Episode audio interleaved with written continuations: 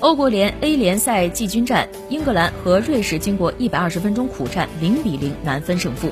英格兰本场排出四二三幺阵型，凯恩出任中锋，林加德和斯特林两翼齐飞，戴尔、戴尔夫和阿里构成中场铁三角。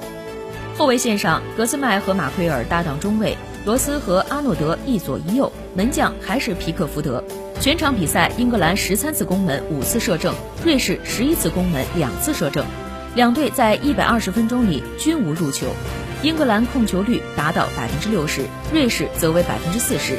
点球大战，英格兰六比五胜出，获得季军。皮克福德不仅扑出了德尔米奇的点球，还自己主罚点球命中，成为英格兰制胜功臣。